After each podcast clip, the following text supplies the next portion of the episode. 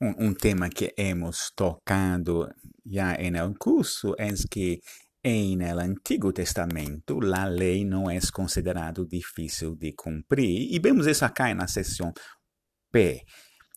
Os testemunhos de Deus são admiráveis e não são nem são difíceis para o salmista de compreender. Hasta a gente sencilla las entendem. O salmista sabe, todavia, que não é por seu poder que ele vai lograr cumprir os mandamentos de Deus. Ele pede isso, ordena meus passos com tu palavra, para que o pecado não me domine.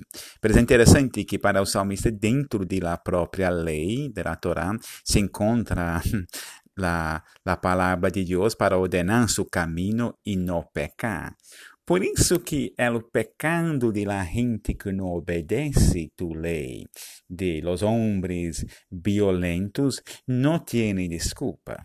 La lei não é difícil, la lei é sencilla e tem o poder de Deus para ajudar-lhe a cumprir em el vistazo mais amplo da história de Israel. Por isso, para os profetas, o pecado de Israel não é não tem excusa.